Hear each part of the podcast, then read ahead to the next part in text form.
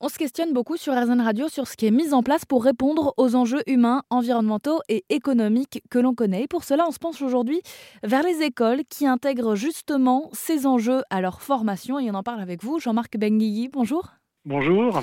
Vous êtes enseignant à l'école centrale Nantes et le responsable donc de cette nouvelle option ingénierie d'Elotech. Et justement, l'objectif de cette option, c'est quoi?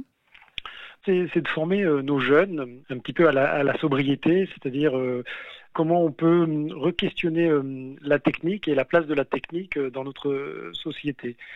C'est de pouvoir se poser des, questions hum, essentielles. Quel est le besoin utile autour d'un objet ou, d'un service et ensuite d'y intégrer des, notions de durabilité et y intégrer euh, une troisième notion, c'est accessible à tous, donc un petit peu le volet euh, social euh, de la technique.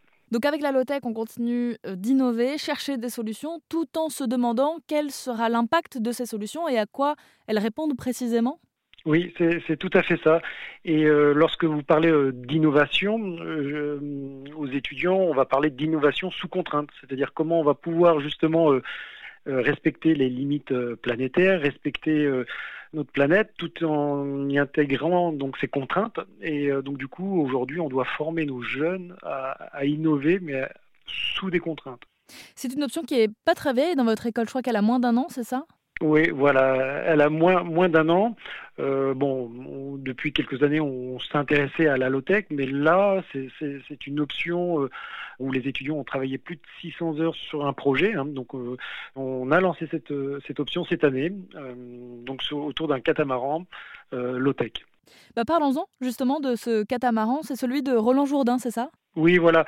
Donc du coup, là en face, on avait, euh, un partenaire qui était euh, donc le navigateur Roland Jourdain, qui est très engagé sur les questions euh, écologiques et, donc il a une fondation qui s'appelle Explore et juste pour la petite anecdote, c'est-à-dire que la première partie, il a fait un, bateau qui est complètement conçu en fibre de lin il a fait récemment la traversée de la course de la route du Rhum avec ce bateau. C'est un bateau en, coque 100% euh, fibre de lin.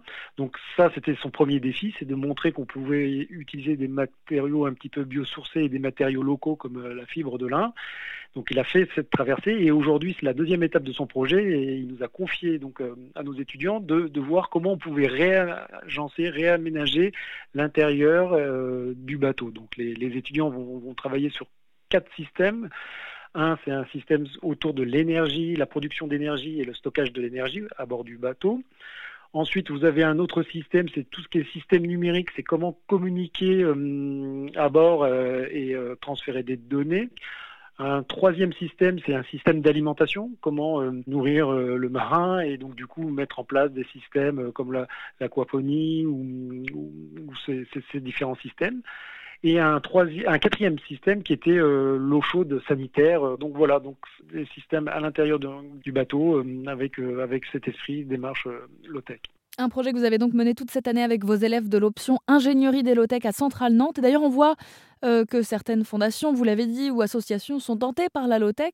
Est-ce que c'est en marge? Est-ce que les entreprises valorisent aussi une formation low-tech sur le CV aujourd'hui? Bah euh, oui, euh, c'est vrai que là aujourd'hui les entreprises euh, sont de plus en plus intéressées par cette démarche low-tech parce que aujourd'hui la crise la crise qu'on est en train de vivre, que ce soit euh, géopolitique ou euh, la crise énergétique ou la, crise des, ressources en matériaux, euh, nécessite qu'aujourd'hui on, réfléchisse à comment mieux gérer ces ressources et de faire mieux avec moins. Et bah justement, n'en dites pas plus, on va approfondir le sujet, ça m'intéresse. On se retrouve sur rzn.fr et toute cette semaine sur RZN Radio avec vous, Jean-Marc Benguigui.